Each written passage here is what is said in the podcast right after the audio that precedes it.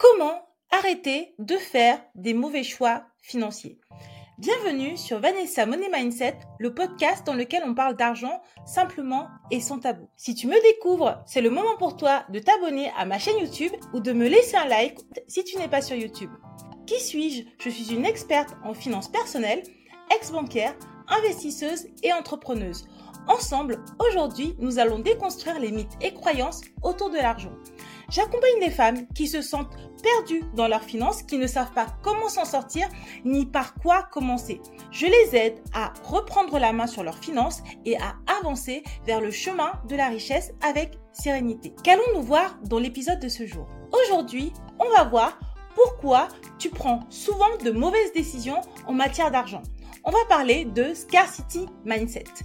Mon analyse se base en partie sur les travaux du professeur Moulanatain et du professeur Shafir qui ont écrit ensemble le livre Scarcity, The True Cost of Not Having Enough.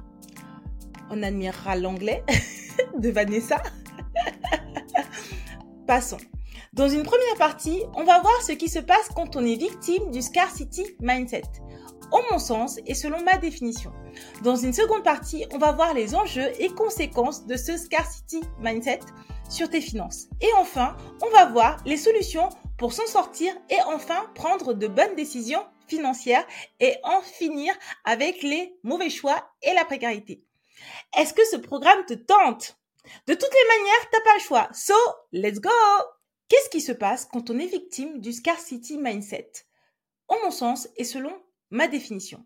Ce qu'il faut comprendre, c'est que lorsque l'on est oppressé par le poids des dépenses et le stress de la vie, on adopte de manière inconsciente une vision en tunnel. Et cette vision, réduite en raison des problématiques financières, va t'empêcher de manière chronique de prendre les bonnes décisions concernant la gestion de tes finances. C'est lorsque tu es pris par le rythme de la vie et lorsque tu as des choix financiers à faire, tu vas avoir des œillères et la seule lumière au bout du tunnel sera l'objet de tes désirs. Alors que si tu prenais du recul, tu aurais eu accès à un certain nombre d'options possibles et tu aurais vu toutes les conséquences possibles qui ne te sont pas accessibles parce que tu n'as pas la bande passante pour ça actuellement quand tu prends ta décision. Par exemple, quand tu travailles beaucoup pour gagner de l'argent et que vient le week-end, tu n'as qu'une seule envie, c'est décompresser. Et pour le faire, tu vas accéder à des plaisirs immédiats, faciles et sans forcément prendre en compte les conséquences de tes choix et de tes actions. Tu ne vas pas forcément te rendre compte que ce type de plaisir réalisé à ce moment-là du mois et à cette fréquence-là dans l'année va peu à peu t'éloigner des objectifs à long terme que tu t'étais fixé ou alors que tu aurais pu accomplir. Ces objectifs peuvent être des investissements immobiliers, des investissements boursiers ou même créer une épargne pour tes enfants. Le second exemple va être celui de tes enfants. Tu es en pleine séparation, ton ex et toi, c'est la guerre. Il rechigne à sortir le porte-monnaie pour faire plaisir aux enfants, alors sur un coup de tête, et parce que toi aussi tu as besoin de souffler, tu vas leur offrir de belles vacances, parce que tout le monde mérite et que tu ne veux pas les priver du standing de vie qu'ils avaient avant la séparation. Mais au retour des congés, le réveil est brutal. Tes comptes bancaires font la tête et toi tu te retrouves à piocher dans ton épargne sans cesse et tu vois celle-ci s'amenuiser petit à petit sans comprendre ce qui se passe. En fait, si je t'expliquais que tout ça est lié au scarcity mindset et aux peurs que le stress financier peut engendrer. Comment est-ce qu'on entre dans la pénurie? La pénurie représente un manque de ressources essentielles, qu'elles soient matérielles, temporelles ou émotionnelles. Cette notion va au-delà de la simple insuffisance matérielle. Elle s'infiltre dans ta psychologie et façonne ton état d'esprit. Lorsque tu es confronté à une pénurie, en fait, ce qui se passe, c'est que tu entres dans un effet tunnel. Ton attention se focalise intensément sur ce qui te manque au détriment d'autres aspects de ta vie. Cette concentration peut t'empêcher de voir au-delà de ton besoin immédiat. En fait, cette concentration devient une obsession. Or, la pénurie a un coût et on parle de taxe de pénurie. Cette situation va t'imposer une taxe mentale significative, réduisant ta capacité à penser clairement et à prendre des décisions judicieuses. Elle consomme une part importante de ta bande passante mentale, te laissant moins de ressources cognitives pour d'autres tâches. Cette surcharge peut conduire à des erreurs de jugement et une planification insuffisante ou encore des décisions impulsives. Par exemple, si tu es préoccupé par des soucis financiers, tu pourrais négliger des aspects importants de ta santé à prendre en compte. Tu pourrais aussi te retrouver à prendre des décisions hâtives et négatives qui semblent résoudre le problème à court terme, mais sur le long terme, t'apportent bien évidemment d'autres problèmes. Tu vas par exemple trop travailler pour gagner beaucoup d'argent et tu peux être tenté de dépenser tout cet argent parce que justement tu as trop travaillé pour gagner beaucoup d'argent. Et tu vois bien que cette manière de penser peut t'emmener à un calcul à somme nulle. Ou même te conduire au déficit. En effet, tu peux te retrouver à réaliser des dépenses à la hauteur de ce que tu gagnes, t'empêchant par la même occasion d'épargner, d'investir et en te rendant dépendante de ton emploi. Comment ça se passe? Tu travailles beaucoup, tu cherches l'argent et tu te dis, le week-end arrivé, je mérite, je vais me reposer, chill, YOLO, on n'a qu'une vie, one life, bref. Et tu dépenses, et tu dépenses, et tu dépenses. Et lundi matin, tu te dis, je dois les bosser parce que j'ai pas le choix. Si je continue comme ça, je vais finir dans le rouge ou à découvert. On retrouve aussi les acheteuses émotionnelles ou compulsives qui vont dépenser tout ce qu'elles gagnent ou plus qu'elles ne gagnent et qui vont se retrouver en fin de week-end, en milieu de mois, dans le rouge. Et en plus, ce qui se passe, c'est que plus tu as un salaire élevé, plus tu gagnes d'argent et moins tu sais gérer et plus tu te retrouves dans une spirale de la honte. En effet, personne n'a envie de t'écouter expliquer que tu gagnes 5000 euros et que tu tout le temps à découvert. Non, il y a personne qui va compatir. Personne ne va te voir gagner 7000 euros, 8000 euros, 10 000 euros et avoir le compte toujours dans le rouge. Personne ne va compatir pour toi. Et la première personne qui sera hyper dure avec toi, ça sera ton banquier. Parce que d'une part, tu gagnes trois fois son salaire, mais en plus, avec trois ou quatre fois son salaire, tu n'arrives pas à gérer. Donc, du coup, il va être beaucoup, beaucoup, beaucoup moins indulgent. Ce n'est pas vraiment ce que je pense. Parce que vraiment, ce que je pense, c'est que les dépenses, très souvent, et la gestion, c'est lié au mindset, à comment on vit sa vie, comment on voit les choses, aux objectifs que l'on se fixe et comment on drive son existence.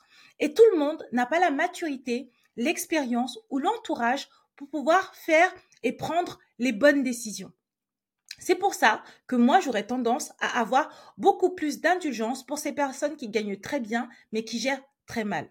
Néanmoins, je me permets quand même de te rappeler que nous sommes dans une société dans laquelle il y a beaucoup d'incitations à la dépense, mais en même temps, on favorise et on valorise surtout ceux qui dépensent peu. Voilà, c'était juste un rappel. Tous les exemples précédents que j'ai donnés mènent à un piège. Les gens se retrouvent à prendre des décisions à court terme et qui sur le long terme vont aggraver la situation. On va prendre l'exemple des crédits revolving.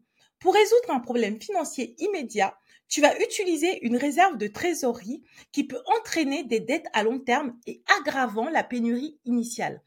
Alors que pour éviter ce piège, si tu mets en place une planification et réalises des prises de décision conscientes en pesant les bénéfices immédiats contre les conséquences futures, tu pourras choisir des solutions alternatives et efficaces. Il est important de comprendre que ce scarcity mindset peut affecter tout le monde et à tout moment. J'ai souvent tendance à préconiser un accompagnement d'un professionnel pour apprendre à gérer ce type de situation. Je n'ai plus vraiment confiance aux proches, car pour apprendre à gérer ces situations complexes, cela exige une compréhension des multiples facettes et impacts des différents aspects sur ta vie. Or, tes proches n'ont pas toujours envie que tu t'en sortes consciemment ou inconsciemment. Cela implique aussi de développer des stratégies pour allouer efficacement tes ressources et accepter d'être vulnérable. Seule une personne extérieure et bienveillante fera bien le job. Selon moi, les proches ne sont pas toujours placés pour te donner les meilleurs conseils. Quelquefois, les conseils donnés peuvent aller à l'encontre de tes intérêts. Et cela peut avoir pour conséquence une dégradation des relations avec tes proches. Un professionnel, s'il est bien choisi, a par défaut une neutralité qui va à terme faire de toi la principale bénéficiaire des décisions prises ensemble. Quelles sont mes solutions et mes préconisations? 1. Prendre le temps de comprendre que tu es en train de tomber dans la dynamique de la pénurie et du scarcity mindset. Tu prends les décisions en urgence et tu ne vois qu'une seule option. Tu n'as pas pris le temps de comparer, de peser le pour et le contre de cette décision. 2. Prendre le temps d'analyser qui autour de toi est en mesure de t'aider à prendre les meilleures décisions pour toi. Si tu demandes de l'aide à un proche, assure-toi que le problème que tu vas lui soumettre correspond à quelque chose qu'il a déjà résolu lui-même par le passé. De plus, assure-toi que ce n'est pas une personne qui sera capable d'utiliser ta vulnérabilité contre toi. Et attention, les personnes qui sont capables de ne pas le faire sont extrêmement, extrêmement rares. Si tu demandes de l'aide à un professionnel, quel est son background? Quels sont ses diplômes? D'où vient son expérience? Quelles sont ses qualifications? En 2023, tout le monde s'improvise expert de quelque chose. Quelles sont les transformations que cette personne a fait sur elle-même ou sur les autres qui font que tu lui fais confiance? Avant de te confier et de demander de l'aide, tu devrais vérifier toutes ces choses-là avant d'y aller. Voici un exemple de décision que l'on prend quand on n'est plus dans le scarcity mindset. Par exemple, tu sors d'un divorce compliqué, tu n'as qu'une envie, emmener tes enfants en vacances, pour que eux et toi-même oublient cette phase difficile que vous venez de traverser. Si tu prends du recul et prends le temps d'en parler avec un professionnel, tu verras que tes enfants n'ont pas forcément besoin d'aller en vacances avec toi sur une île paradisiaque pour se sentir mieux. Surtout si au retour des vacances, tes poches sont vides et tu dors mal la nuit. Ce que tu peux faire, c'est organiser de longs après-midi de promenade avec eux dans un parc gratuit, des pique-niques, des jeux, aller à la piscine. Ils ont besoin de voir une maman heureuse et sereine, pas une maman qui sourit pour cacher son anxiété. Tu peux aussi prendre le temps de leur expliquer qu'une séparation entre un homme et une femme implique des réalités économiques et que le niveau de vie auquel ils étaient habitués avant ne sera plus forcément le même car la situation familiale a changé, tout en leur faisant comprendre qu'en tant que maman, tu resteras toujours présente. Faire comprendre à un enfant que les choses changent, que parfois il y a des périodes fastes et des périodes moins fastes est indispensable, car tu le prépares à la réalité de la vie et tu l'aides à construire un mindset qui est solide. Un enfant préparé à affronter les difficultés de la vie est un adulte qui n'est pas terrassé à la première faillite ou au premier échec. Au contraire, il a habitué son cerveau à trouver des solutions en envisageant différentes périodes de la vie le court, le moyen et le long terme.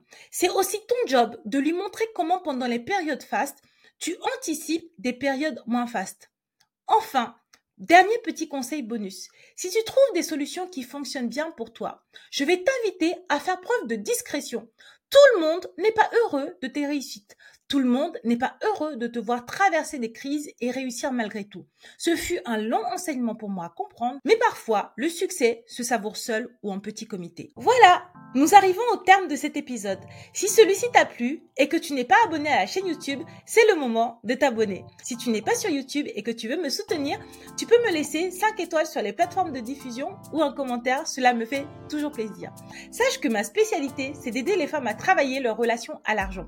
Si tu ne te l'es pas encore procuré, j'ai rédigé un e-book qui devrait t'aider à te poser quelques questions très simples pour t'aider à faire le point sur tes finances. Tu peux le télécharger et t'inscrire à ma newsletter qui est gratuite. Cela t'aidera par la même occasion à enrichir tes connaissances vis-à-vis de l'argent.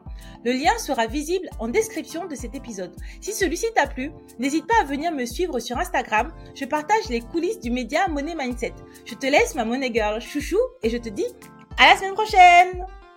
Bisous bisous